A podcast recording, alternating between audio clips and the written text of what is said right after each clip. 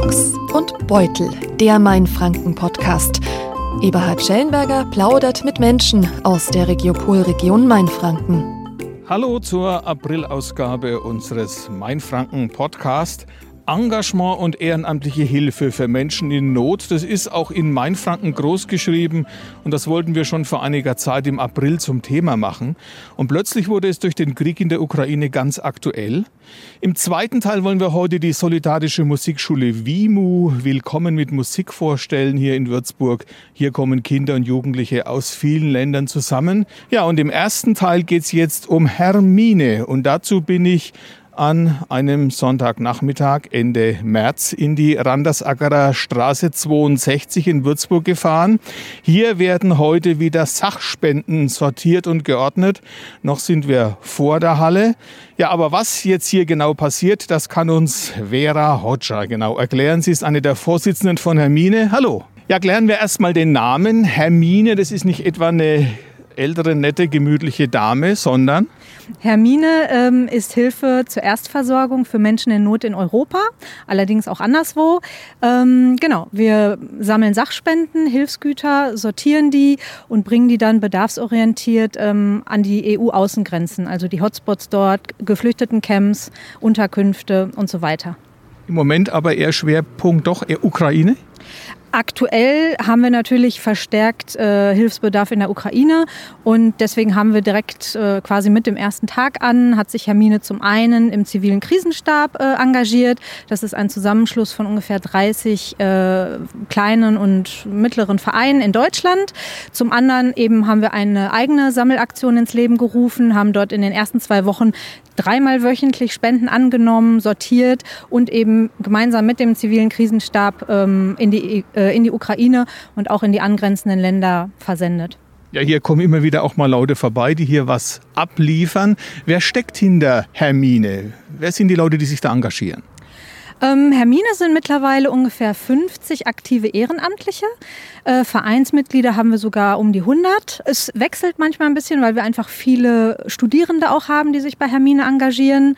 Genau. Zusätzlich haben wir ein Vorstandsteam von fünf Leuten und ja, sind aufgeteilt in drei große Bereiche. Wir haben den Bereich Operatives. Dazu gehört zum Beispiel die Betreuung der Lagerhalle, Spendenannahme, Logistik etc haben den Bereich Fundraising. Das ist natürlich alles, was mit ja, Mittelbeschaffung, Spendenbeschaffung einhergeht. Wir sind natürlich angewiesen auf Geldspenden, um die Hilfslieferungen und unsere tägliche Arbeit finanzieren zu können. Und relativ neu haben wir auch noch den Bereich Politik, weil es uns auch ein ganz großes Anliegen ist, Aufklärungsarbeit zu leisten. Warum tun wir überhaupt das, was wir tun? Wir sind hier nicht zum Selbstzweck, sondern uns liegt eigentlich daran, uns über kurz oder lang abzuschaffen. Also diese schlimmen Zustände, die es einfach gibt, ja, nicht so hinzunehmen, sondern da auch Aufmerksamkeit zu schaffen, damit jeder und jede Einzelne dazu beitragen kann, das zu beenden. Also Vera Hotscher ist jetzt eine Frau, die ganz normal im Berufsleben steht. Sie sind keine Studentin mehr. Ähm, nein, ich bin keine Studentin mehr. Ähm, aktuell stehe ich noch nicht wieder, aber bald äh, wieder im Berufsleben. Ich äh, bin vor zwei Jahren noch mal Mutter geworden und hatte, war deswegen jetzt in Elternzeit, bin aber gerade aktiv ähm, auf Jobsuche und ähm, ja, habe mich aber schon während der gesamten letzten sechseinhalb Jahre mittlerweile eben sehr stark auch ehrenamtlich engagiert. Also eigentlich schon vergleichbar auch mit einem teilweise Fulltime-Job. Ich würde sagen, wir setzen mal unsere Masken auf ja, und gehen rein und gucken uns an, was sich heute hier in der Lagerhalle beim Sortieren von Hermine tut. So, jetzt bin ich in der Halle und gucke hier rein und sehe den Winz, so heißt er, habe ich gehört. Ähm, da sind lauter, ja, was ist das? Zahnbürsten drin. Zahnbürsten, jawohl, ja. Was machen Sie jetzt damit? Ähm, die werden verpackt, also wir verpacken und die Spendensorten rein und werden gezählt und dann ähm, genau werden die fertig für die Lieferung gemacht. Sie heißen Vince, aber wie eigentlich wirklich? Johannes ist mein Name, ja, genau. Und ich habe vorhin schon mitbekommen, eigentlich arbeiten Sie hier im Theater Schampinski. Ja, stimmt, genau. Ja. Warum jetzt hier? Ähm, du, das ist ähm, einfach eine Herzensangelegenheit. Das sind die Dinge, die einem wichtig sind und dafür engagiert man sich gerne, ja. Frau mal, Vera Hotscher, die Leute kommen einfach und sagen, ich möchte bei euch mitarbeiten. Oft ja.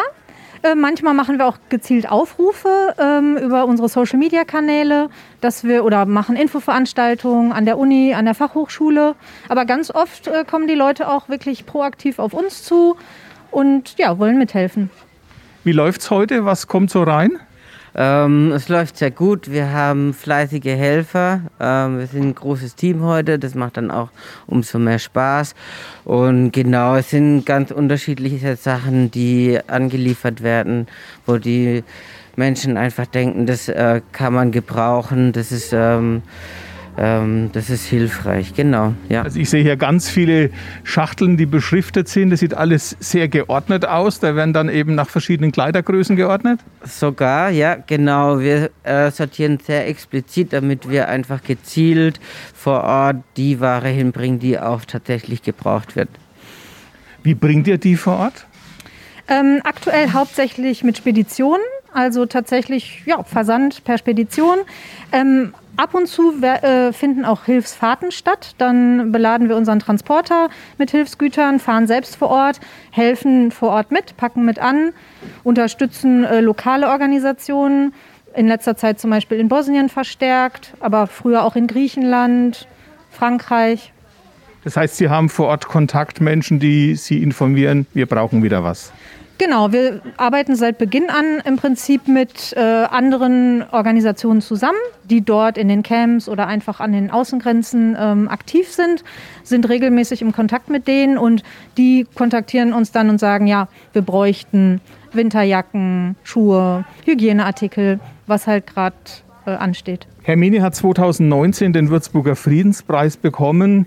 Der Würzburger Stadtrat und Posthallenchef Jojo Schulz hatte damals die Laudatio auf euch gehalten und wir zitieren mal einen Ausschnitt. Die mobile Flüchtlingshilfe Hermine steht für unsere Werte. Sie tun das, was wir alle tun sollten und müssten. Sie setzen sich für Menschen in aktueller Notlage ein, helfen pragmatisch und lindern hiermit Not. Ihr seid nicht nur für mich Helden des Alltags. Ja, sowas hört man sicherlich gerne, aber hat sich danach was für euch verändert, weil ihr diesen Friedenspreis bekommen habt? Also bei Helden, ich glaube, das geht ganz vielen ehrenamtlichen Helfern und Helferinnen so, das hört man irgendwie, das kommt einem immer komisch vor, weil man sich überhaupt nicht als Held fühlt, sondern eben einfach als eine Person, die das tut, was gerade ansteht, ähm, weil man einfach sieht, es gibt da Menschen, denen geht es nicht so gut wie uns wir können nichts dafür, dass es uns so gut geht. Also wir haben überhaupt keinen Beitrag dazu geleistet, das Glück zu haben, hier in Deutschland äh, geboren worden zu sein. Genau, also das erstmal vorab ist, glaube ich, allen von Hermine ganz wichtig zu sagen. Verändert, naja, was natürlich schon einherging mit dieser Friedenspreisverleihung, ist einfach eine, eine steigende Bekanntheit. Ähm, mittlerweile, ja, wir sind sehr, sehr gut vernetzt hier in Würzburg und in der Region. Also es kommen auch äh, Firmen auf uns zu, bieten uns Unterstützung an. Ja, man, also Hermine wird einfach bekannter. Das ist, das ist auf jeden Fall positiv ähm, festzustellen. Wenn Sie mal zurückblicken, was war denn für Sie persönlich der Anlass, sich so zu engagieren? Ähm, ich habe den Verein ja tatsächlich äh, Ende 2015 mitbegründet mit noch zwei anderen, als die große Fluchtbewegung entlang der Balkanroute stattfand.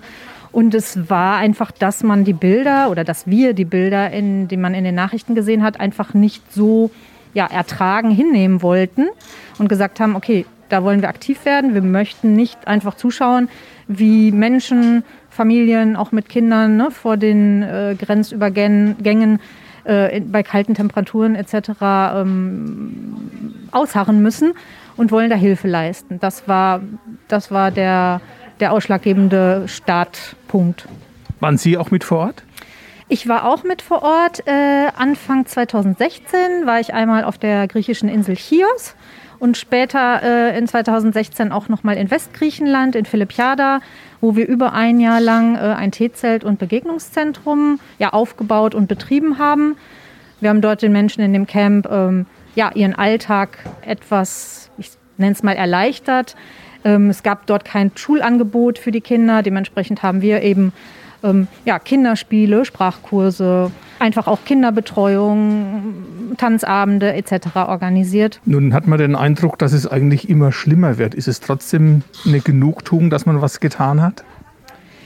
Definitiv. Also das ist, glaube ich, das Wichtigste, dass man sich selbst ne, in, in, im Spiegel anschauen kann und sagen kann, also ich kann sicherlich nicht die Welt, die ganze Welt verändern, aber ich kann einen äh, Beitrag leisten und den leiste ich auch.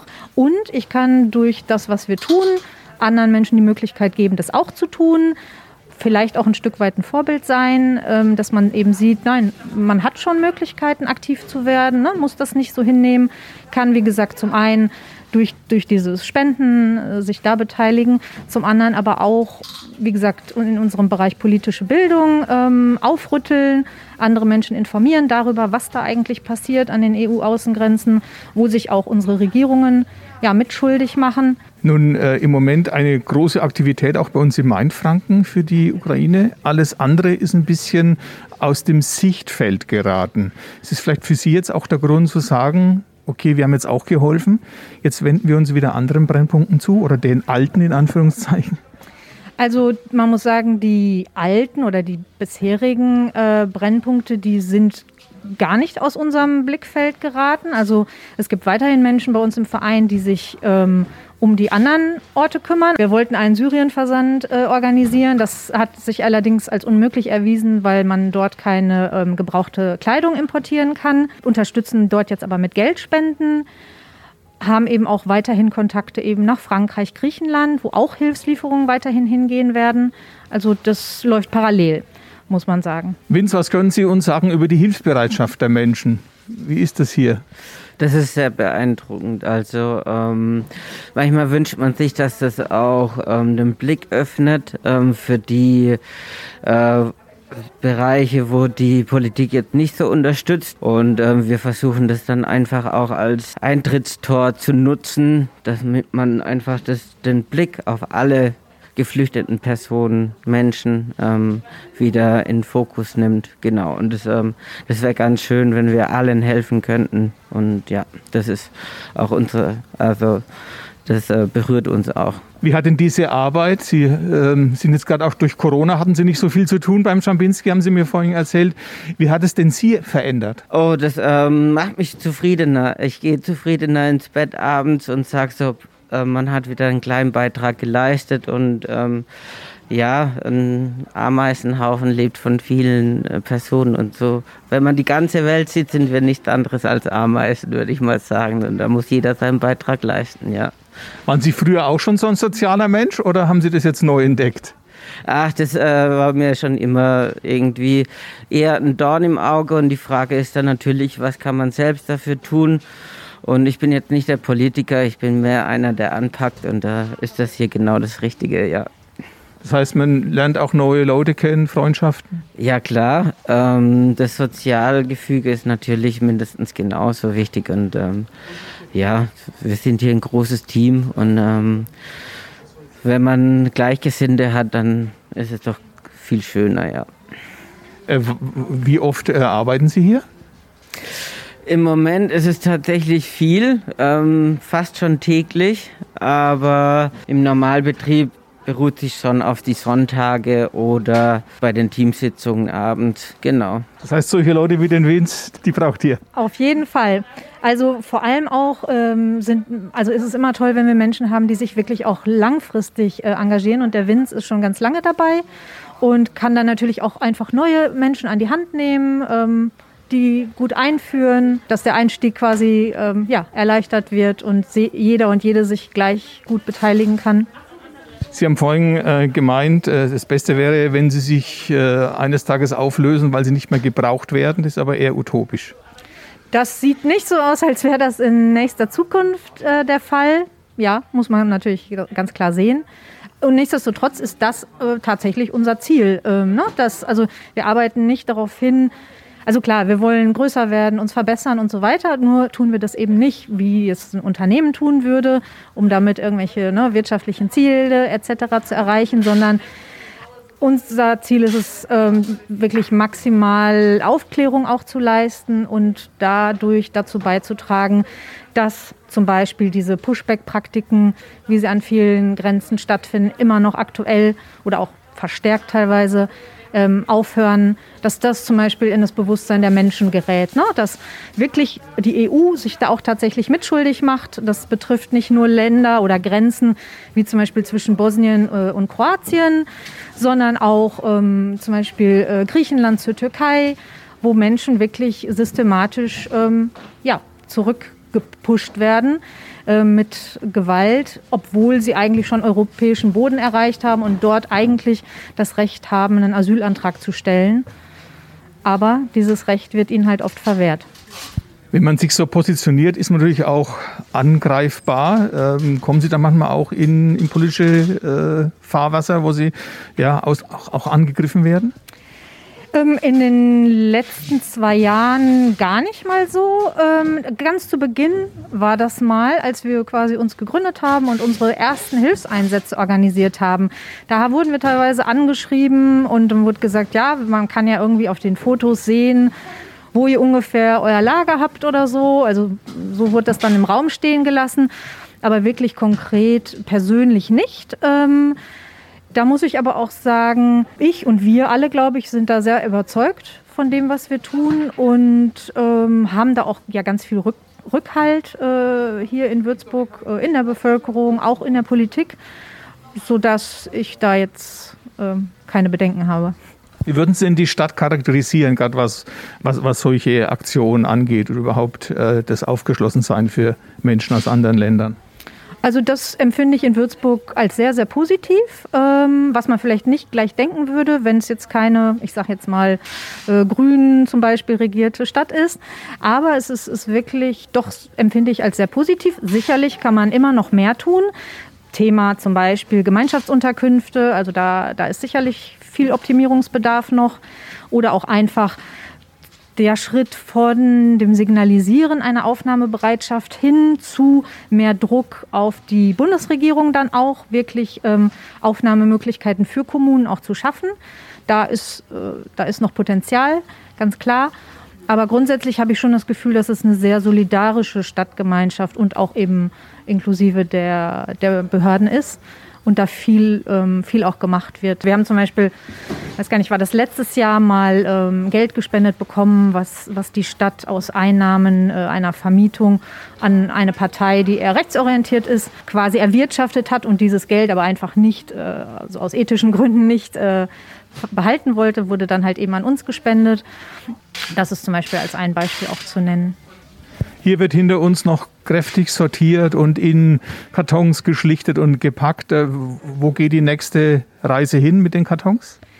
Also aktuell haben wir natürlich weiterhin eine große Spendenaktion eben für die Ukraine. Also äh, haben da bisher jetzt schon in den ersten zwei Wochen, ich glaube 36 Paletten waren es, an Hilfsgütern gesammelt, sortiert, gepackt. Und die gehen, glaube ich, am Dienstag auf den Weg haben auch eine große Spende bekommen von einem hiesigen ähm, ja, Hersteller von Hygieneprodukten. Es waren auch nochmal 50 Paletten und sammeln jetzt einfach weiter. Das wird dann halt Bestandteil der, einer der nächsten äh, Sendungen sein äh, in die Ukraine. Sammeln aber auch jetzt wieder Sommerkleidung ähm, für Männer, weil Frauen- und Kinderkleidung immer ausreichend gespendet wird und wir Bedarf an Herrenkleidung haben.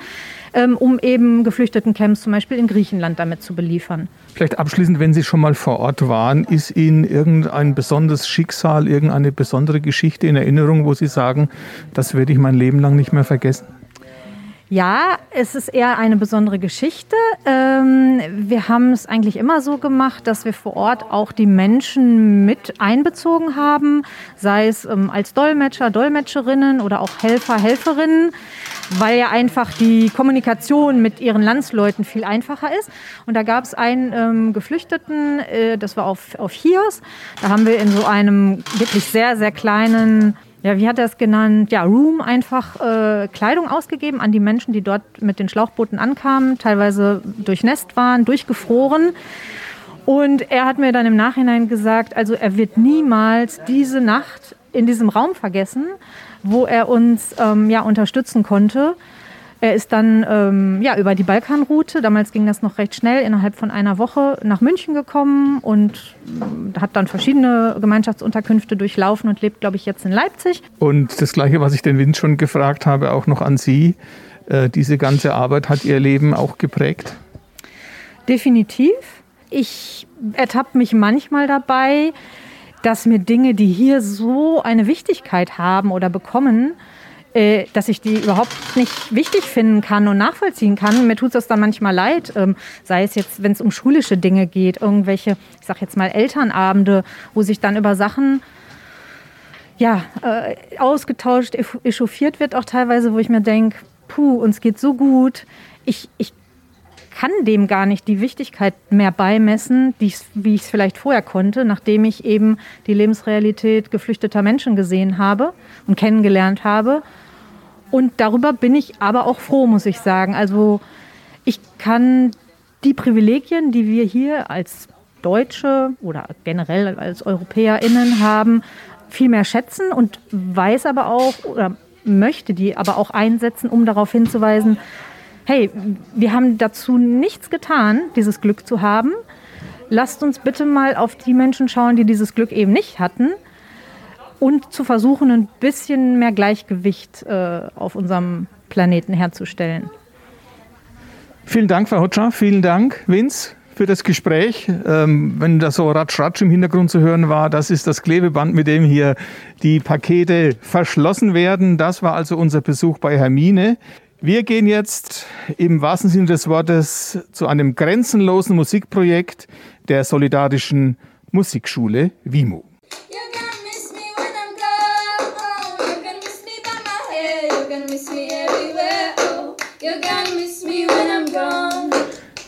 Ja, wir sind jetzt also bei der Solidarischen Musikschule WIMU. Willkommen mit Musik. Und äh, das, was wir jetzt gerade gehört haben, findet hier nicht live statt, denn, und bei mir ist Jonas Hermes, heute ist hier sehr, sehr ruhig in den Räumen, denn die Lehrerinnen sind erkrankt. Ja, wie es zurzeit so ist, auch uns hat äh, Corona leider getroffen. Zum Glück sind es leichte Erkrankungen. Die Kolleginnen mussten aber zu Hause bleiben und können jetzt das, was wir in den letzten Lockdowns online unterrichtsmäßig geprobt haben, auch mal wieder aus der Schublade ziehen. Wer waren die zwei Mädels, die wir gerade gehört haben?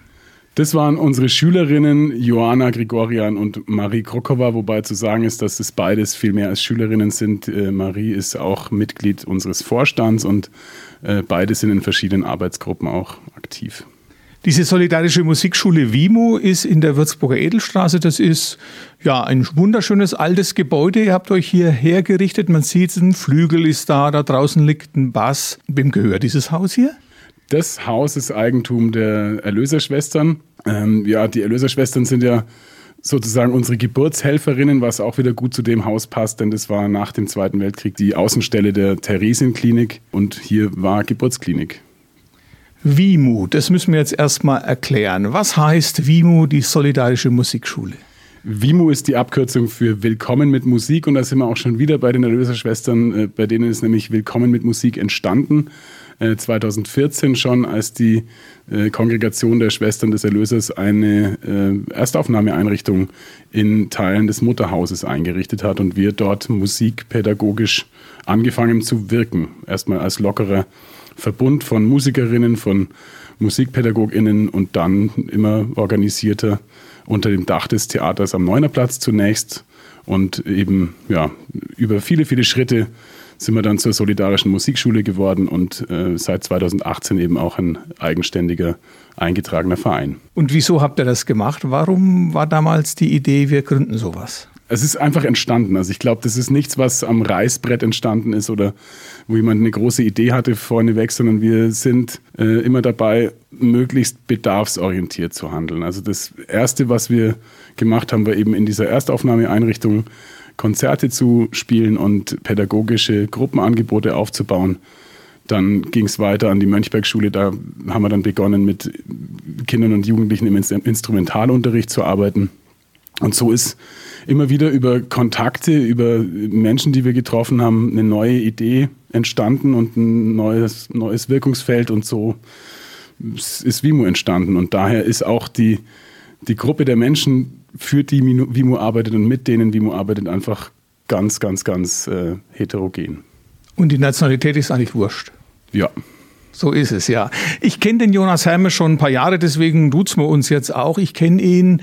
Ähm, ich bin ja am Würzburger Kinderfest mit beteiligt gewesen und auch in Zukunft noch dabei. Und ihr habt da immer so eine super internationale Musikgruppe gehabt, die dieses Kinderfest mit eröffnet hat, aus vielen Nationen. Genau, das war, ich glaube, als wir uns da das erste Mal getroffen haben, war es sogar auch eine Kooperation von zwei Schulen und WIMU, nämlich der Mönchberg-Schule, dem Matthias-Grünewald-Gymnasium und uns. Ich weiß nur, ich habe ständig Gänsehaut gehabt, weil es war ein wunderschönes äh, Zusammensein, weil Musik, das, das sprengt halt einfach alle Grenzen. Ne? Das sprengt alle Grenzen und es öffnet auch äh, ganz viele Grenzen und Barrieren in, in jedem Menschen selber. Und das ist das, was ich immer wieder erlebt, wo ich äh, ganz glücklich drum bin, dass Musik so öffnet. Jonas Hermes ist eigentlich kein Würzburger. Stimmt. Sondern? Also meine äh, Wurzeln liegen familienmäßig in ganz Deutschland verteilt und ich bin aufgewachsen in Süddeutschland in einem kleinen Kaff, das gerade noch so Stadtteil von Augsburg ist. Und du bist gelernter Musiker? Ich habe äh, in Krumbach die Berufsfachschule für Musik absolviert und habe dann mein Studium an der äh, HFM in Würzburg begonnen, ja. Also an der Hochschule für Musik und dann bist du hängen geblieben? Dann bin ich hängen geblieben im, äh, glaube siebten Semester und in Würzburg. Sehr schön. Wir waren ja gerade schon bei Hermine und äh, mit Hermine hast du ja auch einiges zu tun. Genau, mit Hermine war ich äh, zweimal, zweieinhalb Mal schon unterwegs auch in äh, Südosteuropa, einmal in Griechenland und einmal eineinhalb Mal in Bosnien. Ja, und bin Vereinsmitglied. Äh, zurzeit ein bisschen weniger aktiv, weil einfach bei Vimo viel los ist und auch sonst gerade viele Sachen zu tun sind. Aber die Ideen von Hermine finde ich großartig und bin deswegen auch gern und mit ganzem Herzen Vereinsmitglied. Ja. Und das hat in den letzten Jahren auch so ein bisschen dein Leben verändert und geprägt? Ob jetzt Hermine oder Vimu mein Leben verändert und geprägt hat oder die Menschen, die ich über die Tätigkeiten mit und bei Vimu vor allem kennengelernt habe, mein Leben verändert haben, das äh, kann man jetzt so oder so betrachten. Also ja, es hat mein Leben verändert. Ja, ich habe ein paar Bilder mitgebracht, die kann man zwar im Podcast nicht zeigen, aber wir können sie beschreiben und, und äh, wir können ein bisschen auch zeigen, was du so gemacht hast in den letzten Jahren. Ähm, mobile Flüchtlingshilfe bis unter das Dach beladen mit Musikinstrumenten. Man sieht hier einen Wagen, der wirklich von unten bis oben mit Trommeln und ich glaube 300 oder 200 Instrumente, wie viel waren es? Ich weiß es gar nicht mehr, sowas in der Art. Ja. Wir haben von äh, großen Basstrommeln über äh, Gitarren und äh, Lauten, also Sass und eine Ud hatten wir, glaube ich, auch dabei, verschiedenste Trommeln, Glockenspiele, Klanghölzchen, äh, alles Mögliche an, an Percussion-Instrumenten, aber eben auch, wie man da oben rechts sieht, ein Ball. Äh, wir hatten auch so Bausätze für Cajons dabei und so Sachen. Genau, mit denen sind wir und das wäre jetzt sicher die nächste Frage gewesen, die nehme ich dir jetzt vorweg, nach Griechenland gefahren. Genau, man sieht hier auch euer T-Zelt der mobilen Flüchtlingshilfe. Da habt ihr mit den Leuten Musik gemacht? Genau, die mobile Flüchtlingshilfe ist ja die, der Vorgängerverein von Hermine, also die MFH, mobile Flüchtlingshilfe, wurde dann umbenannt in Hermine e.V. Und die mobile Flüchtlingshilfe hatte da in Philippiada in einem äh, Zeltlager 800 Menschen, die hauptsächlich in Familien gelebt haben, ein T-Zelt, so eine Art ganz schwellenfreies ähm, DIY-Kulturzentrum aufgebaut. Wenn man da so im Lauf der Jahre durch die Gegend zieht und ja, du warst ja auch in, der, an, in Bosnien unterwegs, ähm, man sieht viel Leid, man hat auch Freude, wenn man mit Kindern musiziert. Wie kannst du das alles verarbeiten? Mal, mal mehr, mal weniger. Ich habe zum Glück einen sehr stabilen Freundeskreis und äh, zwei wunderbare Schwestern. Ich versuche viel Sport zu machen seit nicht so langer Zeit, aber ich habe in den letzten zwei Jahren vor allem gemerkt, dass mir das sehr hilft. Aber du glaubst noch an das Gute im Menschen, vor oder? glaube ich. Und ich glaube, ja. das ist das, was mir wirklich hilft. Ja, ich glaube, dass der, auch in Bosnien habe ich es gemerkt, immer wieder, dass ähm, die Sicherheit, behütet zu sein, das ist das, was am meisten hilft. Ich merke, ähm, bei dir kommen gerade so, so Bilder hoch. Ich glaube, gerade dieses Bosnien, das, das waren schlimme Erfahrungen für dich. Naja, für mich weniger als für die Menschen, die ich dort gesehen habe. Also ich habe, ähm, ja, ich bin ja 2020, Ende 2020 eben nach Bosnien gefahren und hatte eigentlich nichts Schlimmes vor, als äh, eine Wagenladung Schlafsäcke in ein Zeltlager zu bringen, in dem ungefähr 1000 Menschen an der bosnisch-kroatischen Grenze in der Nähe von Bihać gelebt haben, das Lager Lipa. Und genau an dem Tag, als ich angekommen bin, ist dieses Lager abgebrannt. Und dann waren wir damit konfrontiert, dass diese Menschen, die dort in dem Lager gelebt haben, auf einmal im Schnee gelebt haben. Und das waren schon sehr eindrucksvolle Bilder. Ja, und äh, auf der anderen Seite habe ich da auch lernen müssen, dass es einfach Situationen gibt, die kann ich nicht ändern. Die können auch viele Menschen nicht ändern, die sie ändern wollen. Das ist äh, sehr, sehr bitter und tut sehr, sehr weh, aber das musste ich da lernen. Ja. Jetzt ist dein Arbeitsplatz mehr Würzburg. War er vorher auch schon. Ja gut, aber du reist jetzt nicht mehr an Brennpunkte. Zurzeit nicht. Ich würde es jetzt nicht grundsätzlich ausschließen, aber ich merke, glaube ich, das ist auch eine Folge dieser, dieser Bosnienfahrt, dass ich vielleicht mehr bewegen kann, wenn ich im Kleinen bleibe und kontinuierlich dafür sorge, dass Leute das bekommen, was sie durch mein Wirken auch bekommen können. Und das ist halt Musikpädagogik zum Beispiel. Diese Einrichtung hier, WIMU, die Solidarische Musikschule, hat in den letzten Jahren schon viele Preise und Anerkennungen bekommen. Ja. Und? Nimmt man das so an oder bist du da stolz drauf?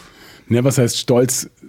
Ich finde es schön, dass wir äh, die Anerkennung bekommen, aber ich finde es problematisch, da stolz zu sein, denn am liebsten wäre es mir natürlich, wenn wir nicht notwendig wären. Ja, ich fände es auch am besten, wenn es nicht notwendig wäre, dass Leute in Krisengebiete fahren, um, um Schlafsäcke zu verteilen oder jetzt an die ukrainische Grenze, um zu transportieren. Egal ob Hilfsgüter in die eine Richtung oder Menschen in die andere Richtung. Also es wäre immer besser, wenn diese Aktionen nicht notwendig wären. Insofern kann ich auch nicht für eine, für eine äh, Auszeichnung stolz sein, die wir ja bekommen, weil wir in einem Feld arbeiten, in dem es viele Missstände gibt.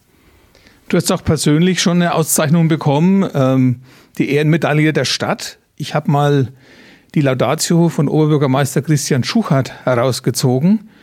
Und da hören wir jetzt mal ein Zitat. Jonas Hermes hat in den letzten fünf Jahren das Gesicht und das Herz Würzburgs als Stadt der Hilfsbereitschaft, der Integration, der Bildung, der Kultur und der Nächstenliebe mitgeprägt und sich herausragende Verdienste erworben. Ja, so der Würzburger Oberbürgermeister. Jetzt hätte ich ja wieder fragen können, ob du stolz drauf bist. Du bist es nicht. Auf einer anderen Ebene finde ich es natürlich gut, diese Ehrung zu haben und ähm, dadurch auch Türen zu haben, die vielleicht andere Menschen nicht öffnen können. So, und in dem Fall beim Oberbürgermeister Christian Schuchert mache ich es regelmäßig. Also ja, und ich denke, das weiß er auch, wenn er mir so eine Laudatio zukommen lässt, dass das Folgen hat. Und das wiederum freut mich wieder, weil ich dadurch merke, dass unser Handeln hier bei Vimu, aber auch bei Hermine da auf äh, offene Arme trifft. Ja, und dass man mit gewissen Anliegen einfach mal vorbeischauen kann und wenn es nicht ganz unmöglich ist, auch äh, die Stadt da versucht, Lösungen zu finden. Und das finde ich super. Wie viele Kinder und Jugendliche sind im Moment bei WIMO in etwa? Wir haben ungefähr 60 Kinder im Einzelunterricht und Jugendliche, die hier im Haus äh, Instrumente lernen und von WIMO zum großen Teil mit Leihinstrumenten äh, versorgt werden und sind in verschiedenen Schulen und anderen Einrichtungen mit Kooperationsprojekten am Start. Wie wirkt das Musikmachen bei den Kindern? Was hilft es denen vielleicht auch? Das ist, glaube ich, ganz unterschiedlich. Also eine meiner Schlüsselszenen, wenn ich die Frage beantworten muss, ist auch immer bei unserem Klangtransport eben der Fahrt nach Griechenland passiert. Da gab es einen Junge, das war ein ein, richtiger, also Rabauke ist echt untertrieben. Das war ein hochaggressiver 14-Jähriger, der richtig viel Mist erlebt hatte. Ein Junge, der aus, aus Nordsyrien flüchten musste. Also man kann sich, ich kann mir wahrscheinlich nicht mal ausmalen, was der alles schon erlebt hat in seinem jungen Leben. Und ähm, der war unverschämt, hat gestört, war zu uns und den anderen Kindern und Jugendlichen aggressiv. Und dann gab es eine Situation, da hat er dann auf mal auf einem äh, pentatonisch gestimmten Glockenspiel gespielt und wir haben den ein bisschen auf der Gitarre begleitet und der war eine halbe Stunde weg. Der war komplett weg in einer anderen Welt.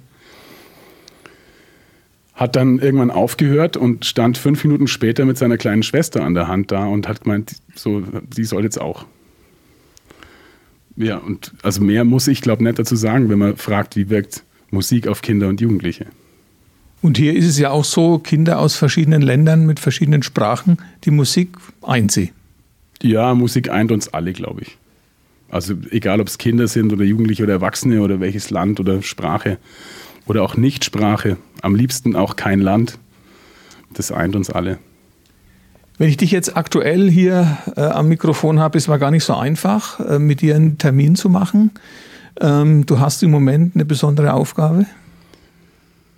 Äh, ich bin gerade in der äh, Notunterkunft in der Dürbachtalhalle aktiv und bin dort im Auftrag der Stadt Würzburg zuständig, so wie ich es empfinde, dafür zu sorgen, dass die Halle ein einigermaßen lebenswerter Raum ist für die Menschen, die dort leider untergebracht sein müssen.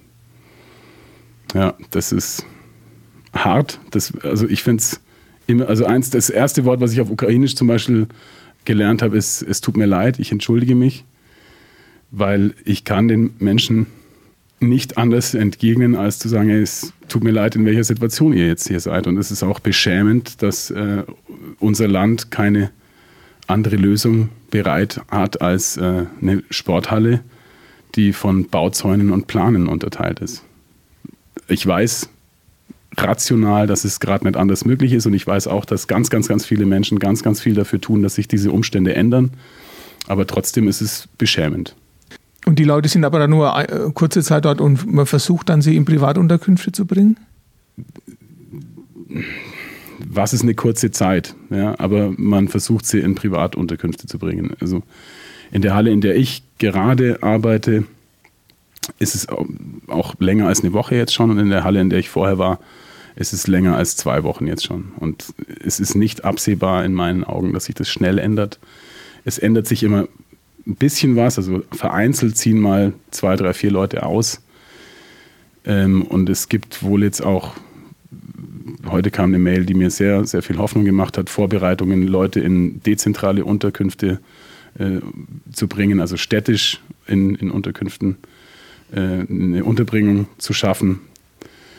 Aber eine Perspektive dazu benennen, ist ganz schwer. Was machen die Leute denn den Tag über?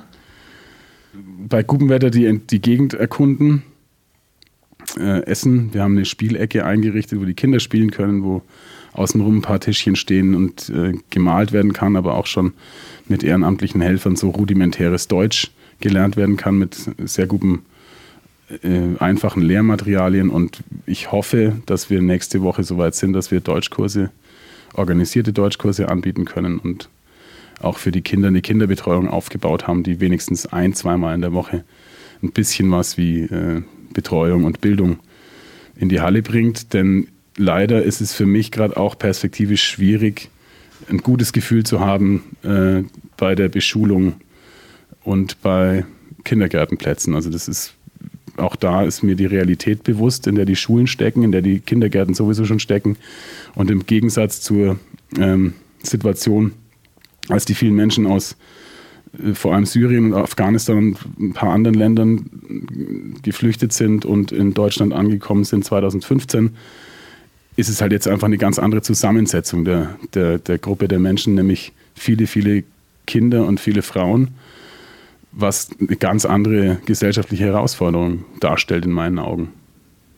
Du konntest dich ja das ist auf das Ganze gar nicht vorbereiten. Dich hat es wahrscheinlich auch von heute auf morgen getroffen, die Anfrage von der Stadt. Aber du wolltest dich dem stellen. Keine Ahnung. Ich habe ähm, 2015 eben Hallen erlebt, die so waren, dass ich mir vorgestellt habe, wenn da Kinder und Jugendliche drin leben und ich müsste dran vorbeifahren, ich könnte es nicht. Ja? Und ich habe in den letzten Jahren, glaube ich, Sachen gelernt, die jetzt gerade hilfreich sind an dem Ort und dann zu sagen, ich schaue da jetzt nicht hin und äh,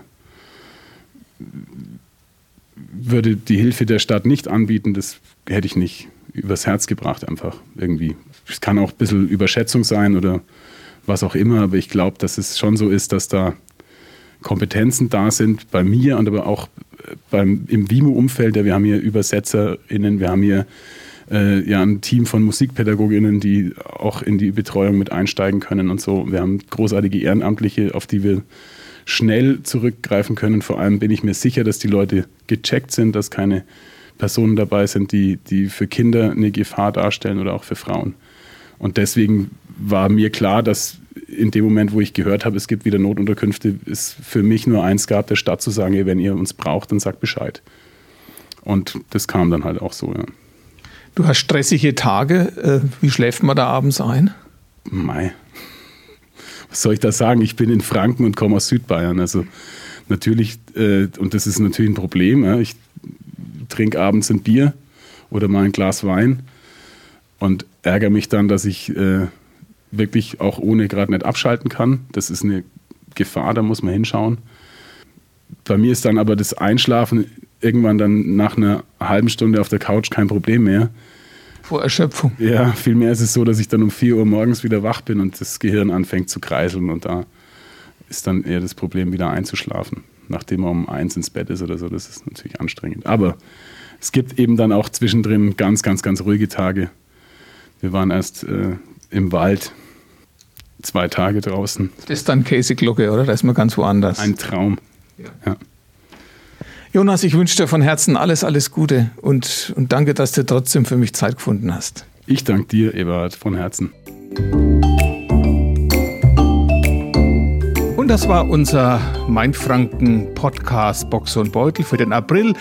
Herzlichen Dank fürs Zuhören, sagt Eberhard Schellenberger. Alle bisherigen Folgen können Sie nachhören über Spotify oder Apple Podcasts und dort können Sie auch unsere Folgen abonnieren und bekommen immer aktuell eine Nachricht, wenn eine neue Folge im Netz ist. Die nächste Folge dann pünktlich zum 1. Mai. Wir sagen Ade aus Mainfranken.